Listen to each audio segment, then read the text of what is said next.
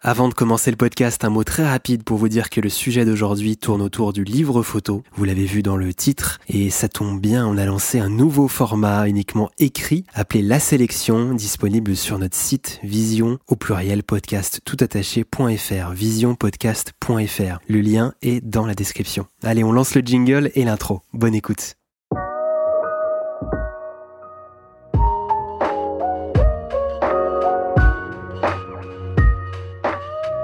Salut, c'est Alyosha, bienvenue dans Vision.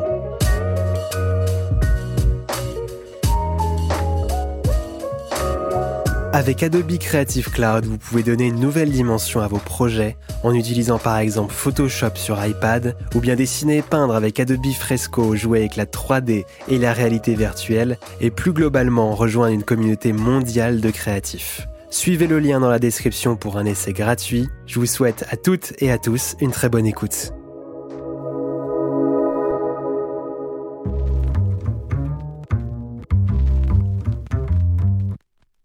Eh bien bonjour à toutes et à tous, ou rebonjour.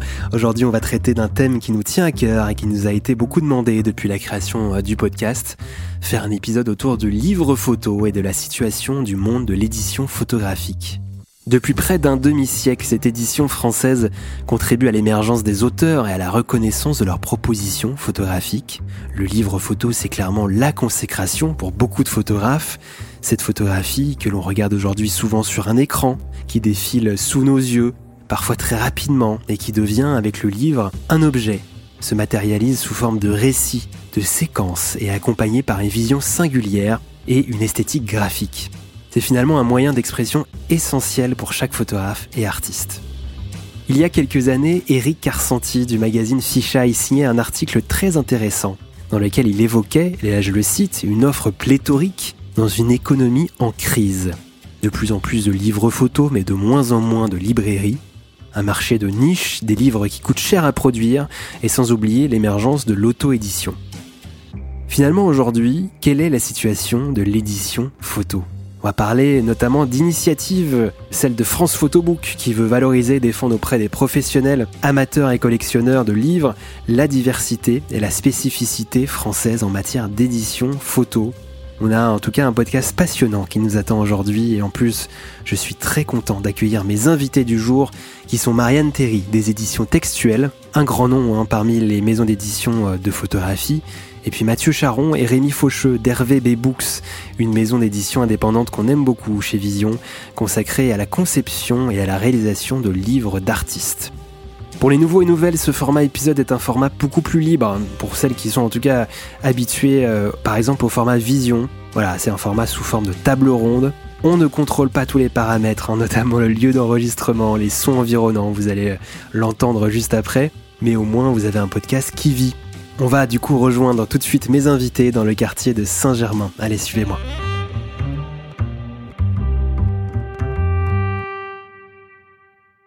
Alors tout d'abord, bonjour à vous trois. Alors voilà, Mathieu, Rémi et Marianne. Bonjour. Euh, merci d'être avec nous euh, aujourd'hui. Alors on va commencer par évoquer la création de vos maisons euh, d'édition respectives. Euh, Marianne Terry, vous êtes la, fondatrice de Textuel, une maison d'édition qui a été créée en 1994. Alors, on, en a parlé un petit peu en off avant. Vous vous spécialisez euh, au départ pas sur la photographie, sur plutôt voilà la littérature, euh, les spectacles vivants. Alors, pourquoi avoir développé en tout cas un aspect plus photographique? Pourquoi avoir voulu miser après coup sur le médium qu'est la photographie? Alors, je crois pas qu'il s'agisse de miser pour moi. Je pense que le catalogue de, la maison euh, textuelle au, démarrage était vraiment le, fruit de ma curiosité euh, désordonnée, que j'assume toujours d'ailleurs, qui reste relativement désordonnée, puisque nous ne sommes pas uniquement spécialisés en photo, on a quand même recentré les, choses. Et euh, c'est plus arrivé par désir d'un livre puis d'un deuxième que par euh, développement d'une stratégie ou d'une vision. Même si aujourd'hui, oui, la photo euh, est bien la partie principale du côté des beaux livres édités par Textuel. Pouvez-vous nous parler de ce, justement ce premier livre euh, que vous avez publié en faute, fin, autour de la photographie en tout cas? Alors donc c'était pas la création et je crois me souvenir que c'était en 99, et c'est euh, Guy Le Quérec, euh, photographe de Magnum, parmi les, anciens et les signatures connues, spécialiste notamment dans la photo de jazz. Et il était parti euh, aux États-Unis pour tourner un groupe de musique indienne avec un anthropologue. Le truc est annulé. Et le fameux anthropologue, dont malheureusement le nom m'échappe, l'entraîne sur une sorte d'événement qui avait lieu, à savoir une chevauchée euh, indienne des Indiens Lakota, dit Indiens Sioux, euh, en mémoire du massacre de Knee. C'était l'hiver, il faisait moins 25, et Guy Le qui n'est pas du tout, du tout euh, un grand reporter, a suivi cette histoire. Magnum l'a pas publié, j'étais tombée dessus complètement par hasard, ils ont essayé de la vendre, ils n'y sont pas parvenus. Et j'ai tellement aimé ce boulot que j'ai décidé de faire le bouquin en toute euh, discrétion en fait. Euh, sauf que j'étais allée chercher et ça n'avait pas été euh, si facile une préface de Jim Harrison, écrivain américain que j'aimais beaucoup et dont les Indiens occupent une grande place dans l'écriture et dans l'ensemble de l'œuvre. Voilà comment j'ai sorti ce bouquin et bizarrement ça a été un succès. Et je me souviens que c'est la seule fois, je pense depuis la première et la dernière fois où on a eu un papier en une du monde. Donc on était tous extrêmement surpris et mon diffuseur euh, Le Seuil à l'époque aussi. Voilà comment ça a démarré. Ça s'appelait Sur la piste de Bigfoot. Est-ce que vous avez des souvenirs euh, plus ou moins précis de la situation de l'édition photo en, 1994, en tout cas au moment de la création euh, de Textuel? Hmm, pas bien. En fait, on, en parlait là avant de, démarrer avec Mathieu. il y avait moins de maisons d'édition globalement. Donc il y avait une offre plus resserrée. Euh, il y avait déjà Photopoche, il y avait déjà Delpire. Qu'est-ce qu'on disait aussi euh, Marval qui publiait beaucoup et qui sortait énormément de titres dans mon dans mon souvenir. Alors après le, le, dynamisme, je, je peux pas dire. Ah, il y avait déjà Schirmer Moselle, des choses comme ça, quoi, en fait. Oui, des éditeurs étrangers, des grandes maisons, ouais, absolument. Mais j'ai l'impression, enfin, c'était surtout un plus petit nombre d'acteurs et donc un, un marché qui était quand même plus orienté vers les beaux-arts au sens traditionnel du terme. Mathieu Charon et Rémi euh, Faucheux, euh, donc vous avez créé euh, tous les deux RVB Books en 2011, c'est ça? C'est ça, ouais. Alors, un contexte différent, est-ce que vous vous rappelez, pour faire le, parallèle avec la création textuelle Le parallèle, en tout cas, je pense qu'on peut dire que c'est aussi une histoire de désir et de passion. Euh, Rémi et moi, on, travaillait déjà euh, dans l'univers visuel et dans la photographie. Et on était déjà euh, passionnés de livres.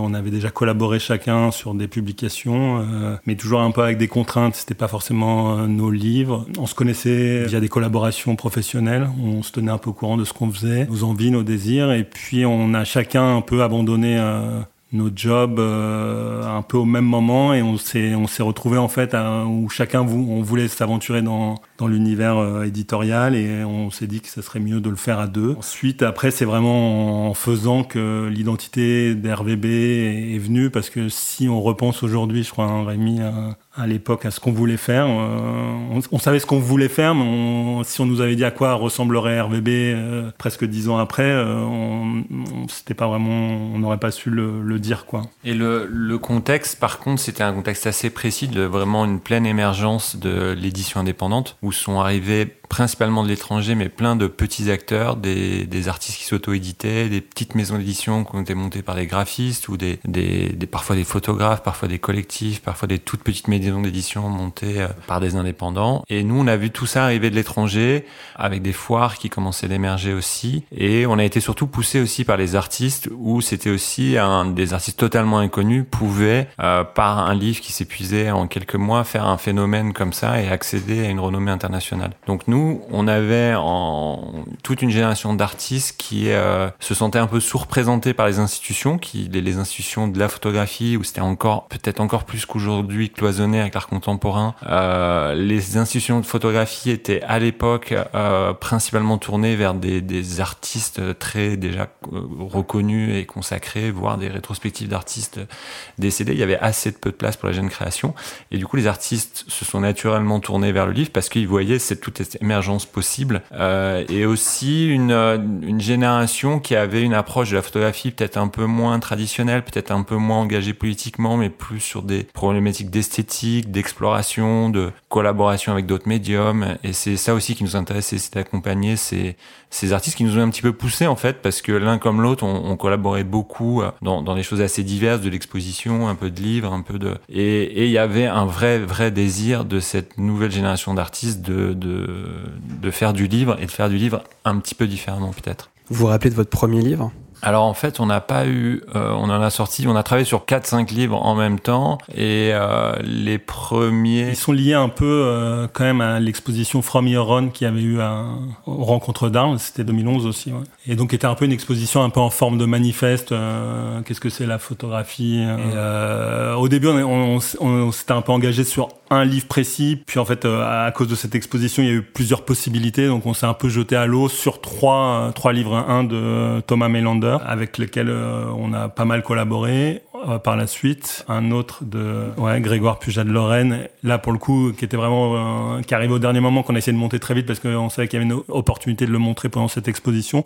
Et puis le premier livre, en fait, qui était celui de Marina Gadonnet, qui pour le coup était pas lié à cette exposition, mais qui était aussi emblématique de un peu une nouvelle forme de photographe qu'on voulait soutenir parce qu'elle est liée un peu à des enjeux plus plasticiens, quoi, en fait. Mais le, ce qui est peut-être aussi important pour nous, c'était de se dire aussi, il y avait aussi quelque part une facilité euh, avec le livre pour défendre les artistes. En fait, c'est plus facile pour, euh, que de monter une exposition, plus facile que de monter une galerie. C'était un mode de diffusion de leur travail qui nous semblait approprié euh, pour nous, en fait. Euh, au, au, moment de la création de vos maisons d'édition respectives, Marianne, Rémi et, et Mathieu, est-ce que vous avez vraiment établi une ligne éditoriale précise euh, figé, presque indéboulonnable, ça c'est vraiment, euh, voilà, l'évolution s'est faite au, fur et à mesure des, des ans? Marianne, par exemple. Oui, oui, bien sûr, de la, la, la deuxième hypothèse. Euh, moi, je suis partie avec des désirs et des intuitions, sans expérience aucune dans l'édition, donc euh, avec euh, culot et naïveté. Donc, il y a des choses que je ne referai peut-être pas, et il y a des choses que je suis heureuse d'avoir faites et que je n'aurais probablement jamais faites si j'avais travaillé dans une maison d'édition auparavant. Donc, non, il y avait, il y avait des désirs, il y avait des visions. Euh, pour ma part, c'était vraiment au pluriel, et ensuite tout a consisté à euh, simplifier, euh, clarifier, euh, moins s'éparpiller pour arriver au catalogue d'aujourd'hui où à côté de, de, de, de la photo, de la musique, il y a une partie sciences humaines que je, que je conserve et à laquelle je tiens et qui existe depuis le début de la maison. Nous, je pense que ça, on peut dire, c'est un, point commun en tout cas dans le, dans le départ, un peu pareil. Euh, au début, on pense avoir un peu, euh, bon, ça vient aussi bien sûr de désir, curiosité. On pense un peu, avoir, on se définit une grande ligne, un peu. Hein. Le champ était pas mal occupé par de la photographie documentaire, de la photographie engagée, comme on a dit tout à l'heure. Donc, on, on va plutôt vers une autre écriture.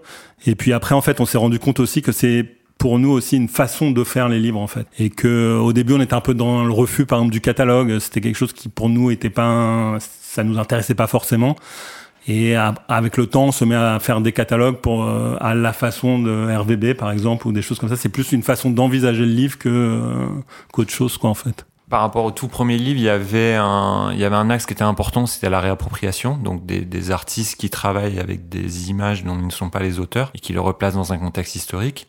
Donc aujourd'hui, ça s'est énormément banalisé, mais euh, en 2011, c'était, euh, en tout cas, c'était euh, des pratiques qui se réinventaient, notamment liées à Internet. Avec Thomas Mylander, par exemple. Ouais, il y avait Thomas Mylander, il y avait Eric Essels, il y avait Grégoire Puget de Lorraine, ce, ce, livre dont on a parlé, qui était un, donc il s'est inscrit dans cette exposition From Iron, et c'était une assez belle, c'était un premier livre, et c'était un, un, par rapport aux difficultés qu'on a rencontrées au début, c'est une assez belle histoire parce qu'on allait voir des, c'était des, des portraits, de profils de Facebook qui étaient tout sauf des portraits. Donc c'était un, vrai questionnement sur l'identité, mais qui était un, drôle de livre de, de pas loin de 400 pages avec des, photographies. Quand on allait dans un rayon beaux-arts d'une librairie traditionnelle, c'était, on avait, on, dis, on distribuait nous-mêmes, nous-mêmes à l'époque, et euh, c'était pas vraiment encourageant. C'était, euh, c'était assez dur. Et il se trouve que par le biais des réseaux sociaux, d'internet, de d'un bouche à oreille, des salons, euh, ce livre a eu une reconnaissance connaissance critique euh, assez importante et finalement il s'est euh, rapidement épuisé. Et puis il a été dans, dans le livre de Martin Parr sur les livres de photographie. Donc ça ça a complètement accéléré les choses encore plus. Mais voilà il y avait il y avait ce, ce, champ de la réappropriation qui était important. Et puis une dimension expérimentale de dialogue entre la photographie la sculpture euh, des artistes comme Marina Gadonex ou comme euh, Tayo Narato et Nico Krebs avec qui on a fait un livre par la suite ou Noémie Goudal ou voilà c'était un peu nos, nos, nos territoires. Et, et, aussi d'autres artistes qui avaient qui avaient une approche euh, très expérimentale de la photographie et très liée au livre. Et c'est des artistes comme Oscar Monzon par exemple, avec qui on a fait son premier livre qui était Karma, euh, et euh, avec voilà toute une génération d'artistes qui ont qu'on a avec qui on a continué sur sur ce champ d'expérimentation. Vous écoutez Vision, podcast de la photographie contemporaine. Alors chez Textuel, Marianne, vous avez publié des, grands noms de la photographie. Je pense à Rigoyère, par exemple, hein. Joël Meyerowitz, mais aussi à des grands historiens de la photographie comme Michel Poivert. On, aperçoit le livre, alors je sais plus, voilà, ici euh, devant moi, 50 ans de photographie française de 1970 à nos jours, qui est un, très beau livre. Et puis vous avez eu aussi des photographes plus jeunes qui ont une pratique pluridisciplinaire. Je pense à Smith, par exemple, qui, a, qui vient d'exposer euh, aux rencontres d'Arles et qu'on a interviewé aussi il y a quelques mois. Euh, est-ce que vous pouvez nous parler de vos critères de sélection, peut-être en parlant d'un livre en particulier, si vous en avez envie? Critères de sélection. Alors c'est vrai qu'on s'est lancé depuis quelques années dans un certain nombre de livres euh, conséquents qui demandent un très très gros travail éditorial et qui ont marché, donc qui contredisent l'idée qu'on entend beaucoup chez les, les éditeurs classiques, que euh, voilà les livres avec euh, de multiples auteurs, euh, ça ne marche plus, etc. Donc oui, on peut parler de, de notamment d'histoire mondiale des femmes photographes, par exemple.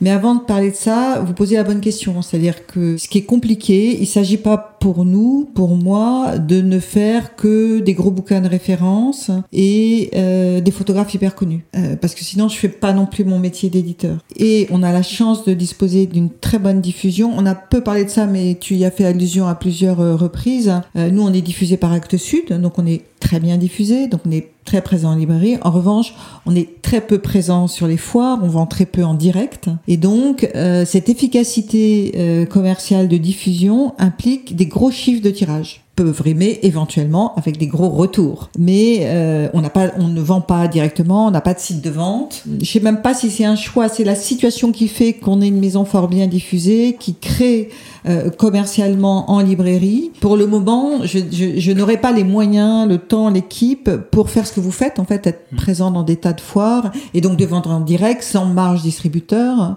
mais avec d'autres frais également. Donc, je dis ça parce que euh, les jeunes artistes, les artistes émergents, les mêmes artistes mid-carrière, ils vivent beaucoup par ce mode de diffusion-là. Donc, c'est un problème pour nous, le désir, la volonté de continuer à éditer euh, des artistes, des monographies originale comme celle de Smith. Donc on a eu la chance que, alors qu'on travaillait sur le projet L'Expo vienne à, vienne à Arles, et que, que Smith fasse l'affiche, c'était un, un, vrai coup de bol. Euh, mais on avait déjà travaillé un autre bouquin ensemble précédemment, qui est terminé, fait, maquetté, qu'on n'a pas produit. On a eu zéro aide pour le faire, et j'ai comme ça un certain nombre de bouquins dans mes cartons, et ça c'était vraiment un crève-cœur de ne pas pouvoir publier ce, bouquin de Smith, ou en tout cas il partait presque nécessairement euh, à perte. Donc voilà, pour le, le... Alors, les livres plus, les, gros euh, bouquins qu'on a commencé à développer il y a quelques années, le, plus récent, euh, même s'il y en a d'autres en préparation là, c'est l'histoire mondiale des femmes photographes. Et c'est vrai que c'est une belle histoire. C'est une belle histoire avec deux directrices d'ouvrage et 160 contributrices de par le monde. Donc, euh, on a voulu d'emblée un livre qui ne soit pas pensé d'ici, d'ici Paris, même d'ici l'Europe, même d'ici l'Occident, donc qui soit volontairement décentré en associant des femmes qui sont historiennes, conservatrices, curettistes, journalistes, collectionneuses, pour participer au choix des œuvres 19e, 20e siècle à mettre en avant. Et donc ça a été une folie le boulot en fait, avec des textes qui nous arrivaient dans toutes les langues, un peu en français, un petit peu en anglais, beaucoup de textes à traduire avant de pouvoir rentrer dans un dialogue avec l'autrice pour euh, éventuellement le, le reprendre, l'amender, l'enrichir, etc. 300 femmes photographes, donc autant de négociations avec euh, des ayants droit, des musées, et le tout en plein, en plein confinement. Donc ça a été. C'était le premier confinement, c'était ça? C'était le tout début, C'était au tout début. Euh, et donc, c'est euh, Marie Robert et Luce Lebart qui sont les directrices d'ouvrage et Manon Lenoir, ma, ma collaboratrice, qui est responsable éditoriale chez Textuel, qui a porté le truc. J'ai tendance à dire de sa cuisine avec son ordi sur les genoux. Hein, C'était un peu euh, comme ça. C'est juste dément en fait. Et euh, ça a été très difficile à produire, euh, mais on était extrêmement exigeante sur ce qu'on voulait. Par exemple, on voulait pas des textes qui soient des fiches Wikipédia. Donc on voulait à chaque fois un vrai article avec un point de vue euh, sur l'œuvre, un angle. Voilà, donc tout ça a été euh, porté par une exigence jusqu'au bout de vérifier toutes les légendes. On se rend compte que sur les œuvres circulent des légendes qui sont fausses, donc on a deux, trois, quatre légendes. Remonter jusqu'à la bonne source pour pouvoir avoir la bonne légende. C'est un détail, mais ça dit l'énormité du travail que ça a représenté. Une équipe d'une dizaine de personnes, hein, essentiellement euh, externes, euh, et puis servi par le, le, le très beau travail graphique d'Agnès Dahan, directrice artistique, graphiste avec qui on, on travaille, et, et, et, sa collaboratrice Raphaël Piquet. Les cite parce que ça fait partie des, des, des gens qui font euh, l'identité euh, l'identité de la maison. Et ce bouquin est sorti, euh, comme je te le racontais tout à l'heure, le jour début novembre 2020, premier mercredi, je crois, début du confinement, fermeture des librairies et début du click and collect. Et donc moi, j'ai vraiment pensé que ce livre était, était mort et qu'il allait nous tuer d'ailleurs. Donc j'ai appelé Manon, euh, j'étais loin de Paris pour lui dire écoute, euh, dis-toi que je suis contente de l'avoir fait, on a bien fait, des discours comme ça, super volontaires, euh, parce qu'il va nous tuer, c'est trop court, on n'a pas de chance. Et en fait, on s'est retrouvé en rupture au bout de 10 jours ouvrables, hein, et on en avait 5500 exemplaires à vendre. J'en avais imprimé 6000, mais bon, il y avait énormément de gratuits compte tenu de tous les, les, contributeurs. Hein. Et il a fallu du temps pour le réimprimer, et on l'a déjà réimprimé deux fois, et là, on hésite pour une troisième fois, on est à 11 000 exemplaires, donc c'est un, c'est un vrai succès. Et ce que je disais à Mathieu, c'est qu'il n'y a pas une histoire de bouquin qui ressemble à une autre. Celle-là, elle est vraiment invraisemblable parce que moi, je n'ai acheté aucun bouquin en click and collect, beau livre, je veux dire, des romans, des essais, oui. Mais sinon, moi, je veux les feuilleter, je veux voir comment ils sont. Et puis après, je pourrais vous raconter d'autres histoires de bouquins qu'on n'aurait jamais dû réimprimer. Et on a planté le, le premier petit succès. Bon, voilà.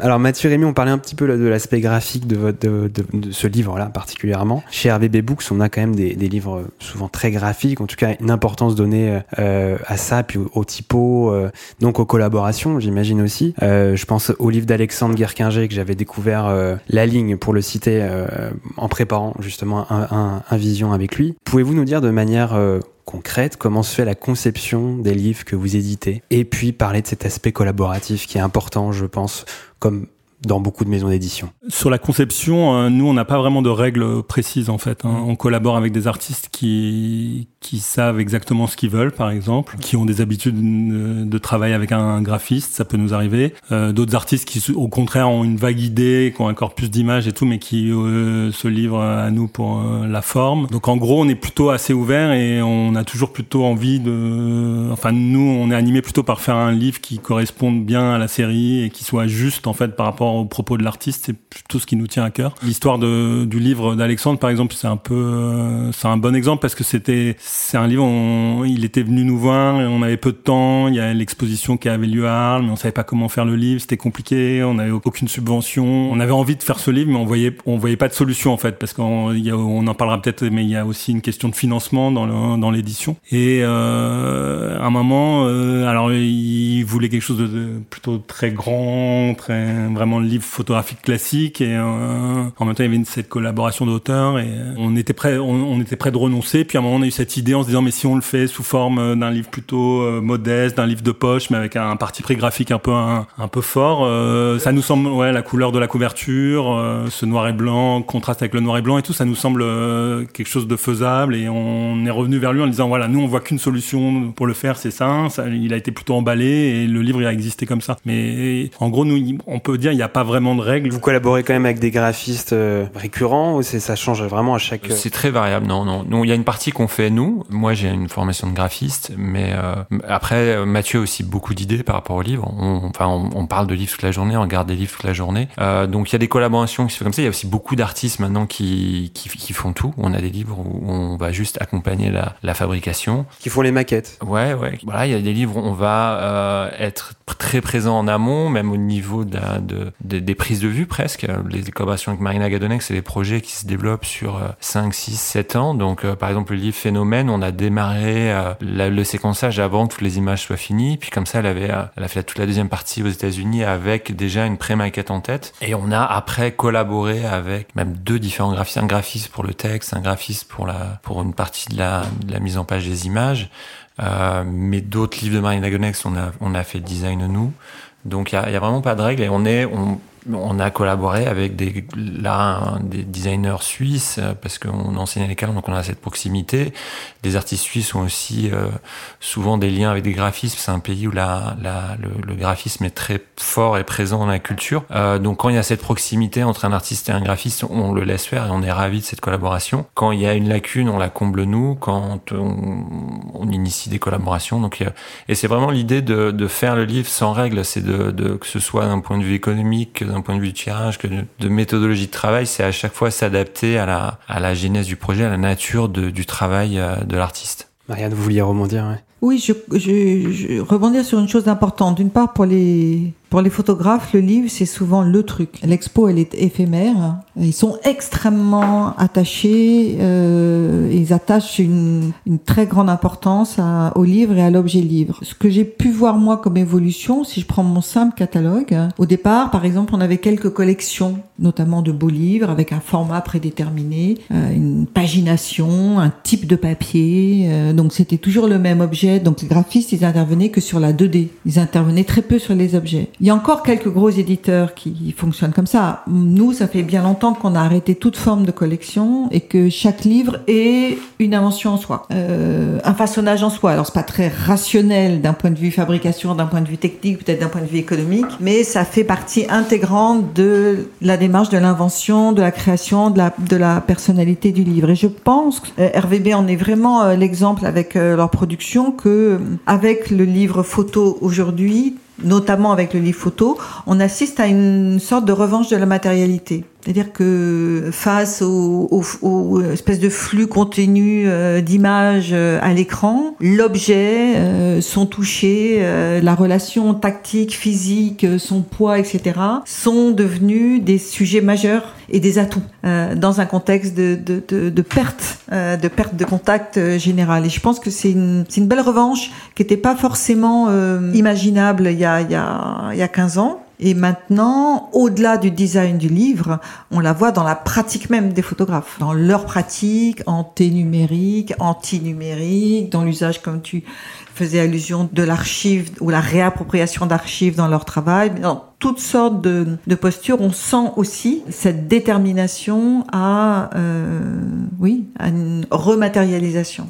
C'est un peu le, ce que tu dis. Pour nous, c'est un peu le paradoxe de ce que tu dis, c'est qu'en même temps, euh, cette revanche de la matérialité, c'est sûr, et euh, en même temps, nous, c'est aussi l'essor du numérique qui nous a permis d'exister. C'est-à-dire que sans euh, Internet, on n'aurait pas, parce qu'au bon, maintenant on a un réseau de distribution, etc. Mais et l'impression numérique et euh, la possibilité de faire un site, de vendre en, de vendre en direct, de, de promotionner ses, ses livres. Euh, on n'aurait pas pu euh, sans doute créer RVB, ou en tout cas ça aurait été rendu très difficile et, en, et ça aurait eu une autre forme. Donc c'est tout le paradoxe de, de, cette, de l'essor du numérique et de cette revanche de la matérialité dont tu parles. Quoi. Oui, puis il y a aussi cette problématique de comment montrer la monstration, euh, comment montrer les livres, là surtout avec ce qu'on qu vient de vivre, euh, cette crise autour du Covid. Mais justement, on, en a parlé un petit peu avant. Bah, ça passe par aussi par le développement euh, euh, sur les réseaux sociaux, sur le sur vos sites, etc. Est-ce que vous ce, côté-là euh, a été encore plus développé cette dernière année là avec le Covid? Écoute, moi j'ai regardé les, les, chiffres. On n'a pas euh, du tout, par exemple, euh, Histoire mondiale des femmes photographes qui a super bien marché. Les parts des ventes en ligne sont pas tellement supérieur à un autre de, de, de, de, nos livres. Donc pour ma part, sachant que mon principal canal de diffusion, c'est la librairie, euh, c'est la librairie qui s'est très bien défendue pendant toute cette période Covid et qui a su euh, être présent et je crois beaucoup de, de, de, gens ont découvert leur libraire de quartier. Donc euh, le paradoxe aussi de, de cette situation, c'est et moi j'ai pas mal de, libraires qui m'ont dit encore récemment, je suis allée à Toulouse euh, rencontrer un certain nombre de libraires, j'essaye de faire ça de temps en temps, c'est toujours hyper intéressant. Et, et certains m'ont dit avoir fait euh, des, des, librairies indépendantes, petites ou moyennes, hein, des bons spectaculaires en chiffre d'affaires, spectaculaires comme ils n'espéraient jamais en faire. Voilà, donc encore une des revanches de la du rendez-vous physique, du lieu euh, de la matérialité, même si tu as tout à fait raison sur l'usage d'Internet, mais euh, voilà, pour promouvoir, euh, pour vendre, pour se faire voir, et donc ça me semble être le bon usage en fait, à sa juste place. Nous, c'est vrai qu'on vend beaucoup via notre site Internet. Il se trouve que le confinement nous a donné du temps pour retravailler un site Internet, donc accélérer un peu ça avec un, très bon graphiste avec qui on a collaboré. Donc on ne sait pas exactement, si, mais je pense que le confinement a eu des incidences positives sur le livre. Gens se sont rendus compte qu'ils avaient un, tissu libraire indépendant en France qui est assez extraordinaire. Je crois qu'il y a autant de librairies dans Paris que dans tous les États-Unis. Donc c'est une, réelle chance euh, avec un, tissu de, gens passionnés qui, savent mettre les bons livres et qui défendent de, des livres. Euh, donc ça c'est une richesse. Peut-être qu'il y a eu une petite solidarité en achetant un peu directement. Euh, ça je sais pas, je sais pas exactement. Et les, les chiffres sont tellement, sont tellement compliqués de savoir d'où comment les gens achètent et pourquoi. Nous, c'est c'est quand même assez important dans notre économie les ventes en direct. Euh, on le prend en considération quand on fait un titre. Après, selon les titres, parce qu'on a des tirages beaucoup très disparates, mais la, la vente sur Internet, ouais, elle elle a son importance. Les réseaux sociaux, on, on y travaille, c'est c'est très chronophage, mais c'est je pense assez indispensable. Après, on ne sait pas quel ce que ça nous apporte, mais on sait qu'il faut le faire, donc on le fait. Vous étiez juste euh, récemment à Unseen, à Amsterdam par exemple, pour parler de, de foire, Rémi. Quelle importance vous accordez-vous de votre côté à la présentation de vos livres dans ce type d'événements et comment les préparez-vous? Alors là, comme l'a dit Mathieu tout à l'heure, là, on a démarré un peu dans cette euh, vague de l'édition indépendante où les foires avaient une importance. Donc assez rapidement, nous, on s'est intéressé aux foires. On a participé à New York Art Book Fair, à, à Offprint, à ouais, principalement ces, ces deux-là qui existaient à Londres, Paris, euh, New York et Los Angeles. Et c'était, bah, d'une part, c'est des moments. Y a, nous, il y a un certain nombre de livres qui ont besoin de clés de lecture, qui ont besoin d'explications. Donc il y a des libraires qui le font, mais il y a aussi beaucoup de librairies qui ne le font pas. Euh, qui, qui laisse juste des tables, les, livres visibles sur une table et euh, de, de, donner des clés de lecture, c'est, parfois c'est important. Sinon, les livres sont, sont, on passe complètement à côté. Il y a aussi des livres qui sont pas des livres de librairie, qui sont trop fragiles, trop grands, non reliés, euh, donc on a du mal à, à imposer aux libraires. Euh, et puis c'est aussi un plaisir de, euh, de, de défendre nos livres, de, de rencontrer un enthousiasme euh, comme ça quand on va à l'autre bout du monde pour pour ce qu'on fait. et ce qui a changé aussi, c'est que on a démarré sans, donc en faisant nous-mêmes notre distribution, et au fur et à mesure, on a amélioré notre diffusion dans, dans certains pays, euh, et au point où maintenant on est, on est, on a euh, 6, 7, 8 distributeurs différents selon les pays, euh, et du coup nos livres sont, se trouvent beaucoup plus facilement. Du coup, l'intérêt des foires est un peu moindre. Du coup, on s'est remis à faire des livres plus spécifiques qui nous Enfin, parce qu'on avait aussi cette possibilité des foires de, de, de choses qui, qui n'existent pas dans le circuit de la librairie parce que c'est euh, une œuvre trop compliquée qui n'a pas un potentiel pour un, un tirage à, important. Donc des livres qu'on va faire exister à 30, 50, 100 exemplaires. Euh, des livres qui peuvent être très peu chers. On fait euh, des petits livres avec Thomas Highlander qui sont des, des choses qu'ils trouvent sur Internet, qu'on imprime. Euh, on détourne des techniques d'impression pour romans. Donc c'est des petites éditions de 200 exemplaires. L'idée c'est qu'elles s'épuisent très vite parce que c'est comme une petite collection comme ça qu'on qu fait régulièrement.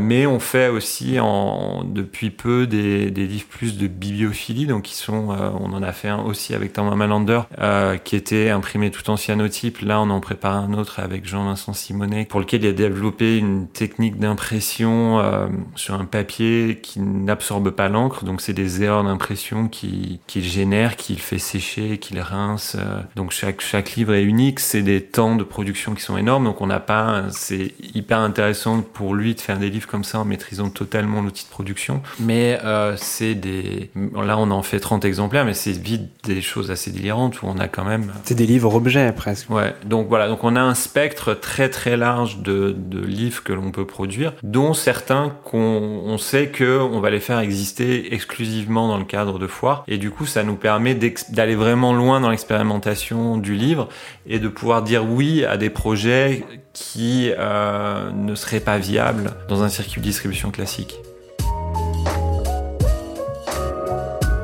Vous écoutez Vision. Suivez-nous sur Instagram pour plus de news et de photos.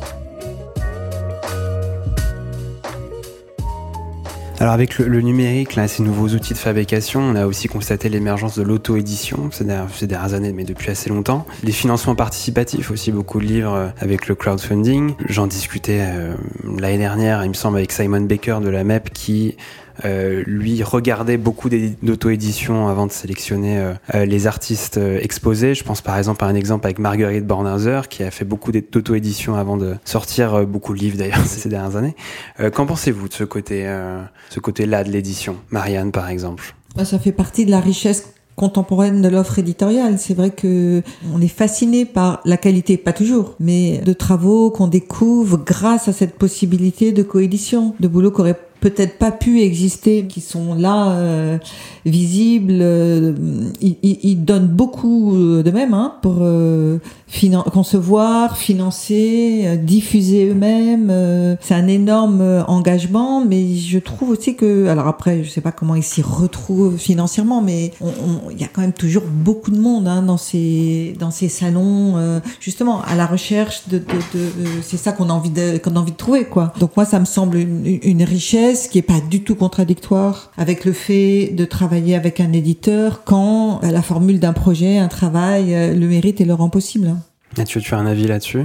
C'est une euh, source d'énergie dingue quoi en fait. C'est juste que c'est pour moi c'est un peu bon appliqué euh, à la photographie mais c'est un peu ce qu'on peut trouver aussi dans le zine ou des choses comme ça. C'est c'est euh, et ça permet à des souvent à des jeunes photographes de s'exprimer vite. Moi c'est ça que je trouve dingue avec le livre c'est cette possibilité de, de diffuser son travail et en fait de le faire vite sans attendre et sans dépendre de beaucoup de monde mais justement, quand tu dis dépendre de beaucoup de monde, on va parler un petit peu de l'aspect euh, financier. Euh. Voilà, on parlait de subventions euh, tout à l'heure. quelle importance ça a en fait pour la création d'un livre? Bah tout, tout dépend des livres, mais par exemple pour un, un, premier livre, un jeune auteur, si on veut se lancer sur un, tirage raisonnable, mais en impression offset, donc à partir de 800, 1000 exemplaires au minima, c'est des investissements colossaux et, et un risque que l'on peut souvent ne pas prendre. Euh, donc là, une subvention devient indispensable. Donc on, fait euh, une partie des livres, du premier livre, via une subvention publique. Euh, pour un premier livre en France, c'est rarement le cas. C'est plutôt des, des, des, aides pour des artistes à mi-carrière. Mais on, nous, on a édité quelques jeunes artistes suisses. Donc là, c'est une, subvention de Pro Helvetia. Après, ça peut être une aide régionale, ça peut être via une exposition, ça peut être en prévendant des tirages de tête. Euh, il y a différentes formules. Et c'est vrai, ce qu'on disait tout à l'heure, c'est qu'il faut être aussi créatif souvent euh, dans le dans le montage financier d'un livre, euh, parce qu'il n'y a pas de recette immédiate, il n'y a pas une règle à appliquer que dans la conception globale d'un livre. Oui, je, confirme tout à fait ce qui vient d'être dit, sachant que en Suisse on trouve pas mal de fondations comme celle que tu as citée ou d'autres que vous connaissez d'ailleurs sans doute bien parce que c'est un, un, pays que vous connaissez bien. Euh, en France, on n'a pas l'équivalent. Donc en France, on a euh, le CNAP, euh, ministère de la Culture, pour ce qui est contemporain. Et on a le CNL, le Centre national du livre, pour ce qui est histoire. Et donc là, on a un vrai problème. C'est-à-dire que pour l'histoire, aujourd'hui, pour le CNL, ça va peut-être évoluer, mais euh, l'exigence est qu'il y ait plus de la moitié du livre qui soit composé de textes, comme si en fait euh, les auteurs étaient des illustrateurs d'un texte. C'est une vision complètement euh, euh, ancienne, mais qui a toujours cours, hein, c'est toujours la, contrainte. Et le CNAP, bah, il y a deux, trois livres par an qui sont aidés. Donc c'est infinitésimal. Et dans des sommes qui sont souvent pas suffisantes en fait. C'est-à-dire que parfois, si tu récoltes une subvention de 5 000, 6 000, 7 000 euros, en fait, tu as un bouquin qui est en coût de 30 et tu n'as pas le potentiel de vente, donc tu peux pas le faire. Donc on a, on a une vraie difficulté. C'est une des raisons d'ailleurs qui nous a amené, c'est pas la seule, hein, à, nous, à nous regrouper dans une euh, association, France Photobook. On a plus de choses à, à partager et à hum, tâcher de faire euh, progresser ensemble euh, que de, de que d'enjeux de, de concurrence en fait. Dans un contexte aussi, je, je sais pas si on a eu l'occasion de le dire, je l'ai peut-être pas dit au départ quand vous m'aviez posé la question de ce qui a changé. Il y a une appétence dingue pour le livre photo. On a un vrai public. On le voit dans ses foires, on le voit dans ses salons, on le voit dans les chiffres qu'on fait euh, qu'on fait à Arles. C'est le, le, c'est le point fort euh, du, du, du, rayon art aujourd'hui. Donc il y a une grande richesse, il y a une grande appétence. Pour le moment, il y a un retard des institutions en regard de cette activité éditoriale qui a besoin d'être davantage soutenue. Vous en pensez quoi, Mathieu et, Rémi, de cette initiative de France Photobook J'en parlais un petit peu dans, l'intro, qui est euh, oui un, groupement d'éditeurs français indépendants orientés euh, photo. Euh, Est-ce que ça a favorisé les dialogues entre les maisons d'édition? Bah, ça a favorisé les dialogues, les rencontres. On en parlait tout à l'heure. On est, ce qui est intéressant, c'est on est tous très différents. Et en même temps, on a tous des points communs et beaucoup d'histoires à se raconter. Parce qu'en effet, il y a un peu ce qui va sortir de cette conversation, c'est qu'il n'y a pas de règle pour faire un livre photo, quoi. Et c'est une, c'est une somme d'expériences à chaque fois. Ce sont des rencontres, euh, des, risques qui sont pris, euh, des, des, certitudes qui sont euh, démenties parce que autant parfois on part à l'aventure, on se dit on sait pas si ça va marcher, ça devient un, succès.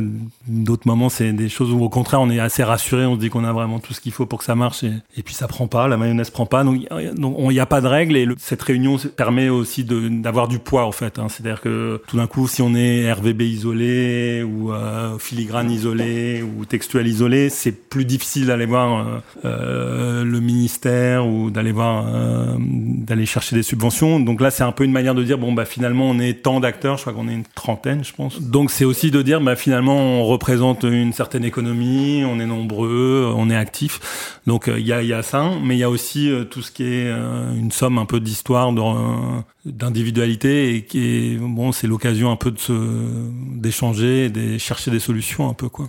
Oui, et puis la réunion physique, on l'a vu à Arles, la réunion s'est faite physiquement avec plusieurs stands, euh, deux endroits, il me semble, cette année. Voilà, deux endroits, oui. Et puis il y a d'autres terrains sur lesquels on va travailler. Moi, je, suis dans un groupe de travail sur les questions de formation, et notamment de formation des libraires.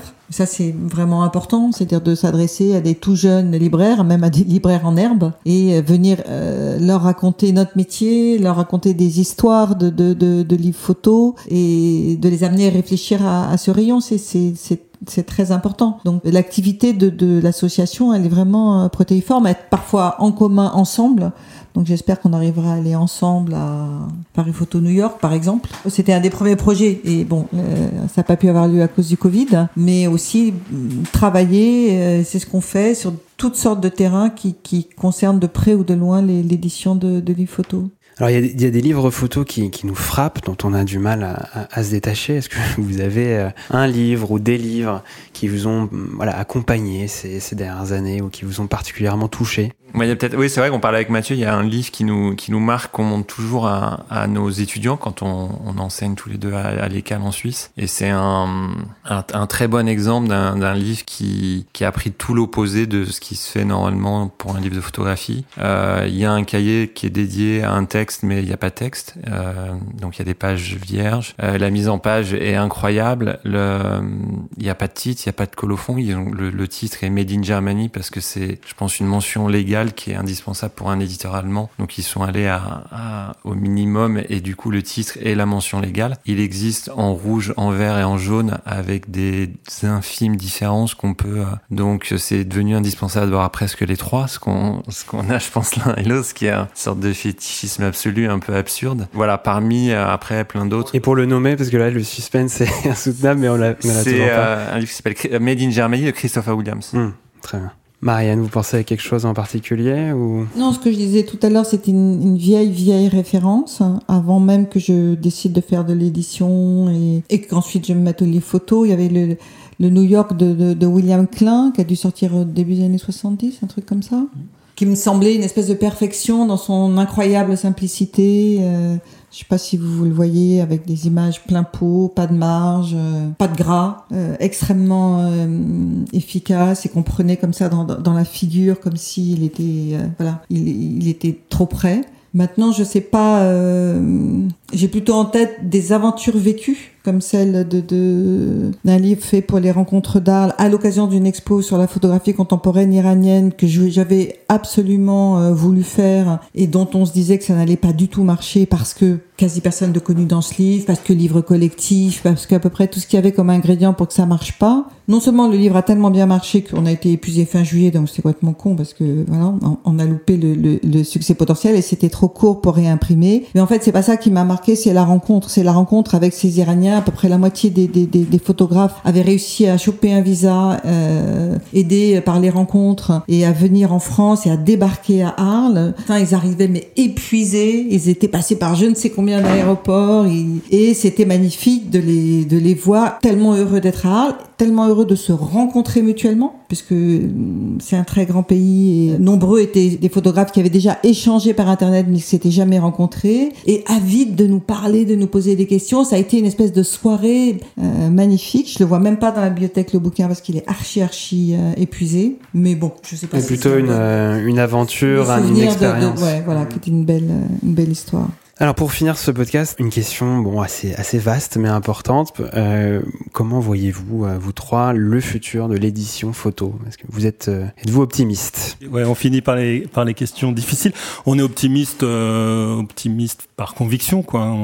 sinon sinon on ferait on ferait plus rien quoi. Donc euh, ouais ouais bien sûr qu'on est optimiste mais euh, est-ce qu'on voit le futur? Je je crois pas. On va se répéter. Le moi le futur pour moi c'est d'autres rencontres euh, et et puis euh, d'autres questions qui vont se poser et auxquelles on va chercher à répondre en fait. Euh, quelle forme va avoir un livre, quel euh, financement il va avoir. Euh...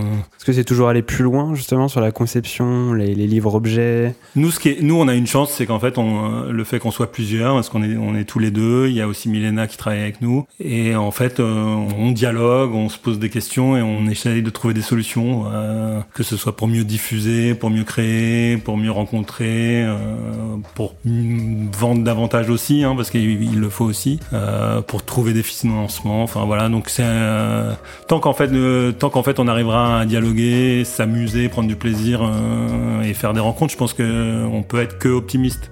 Et merci, merci à vous trois pour cette discussion.